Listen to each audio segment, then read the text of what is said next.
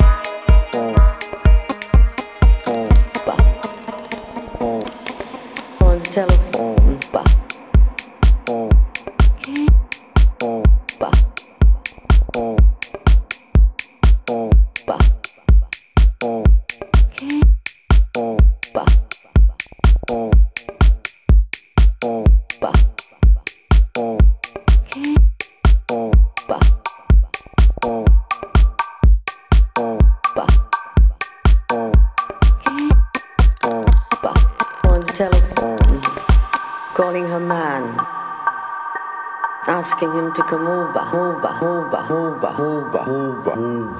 never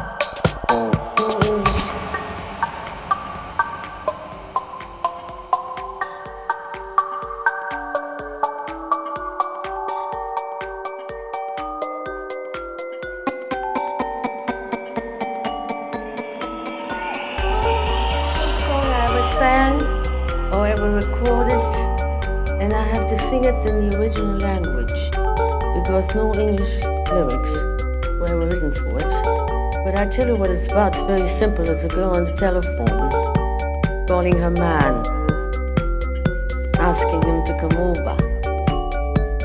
If he's not free in the evening, the afternoon will do. Johnny.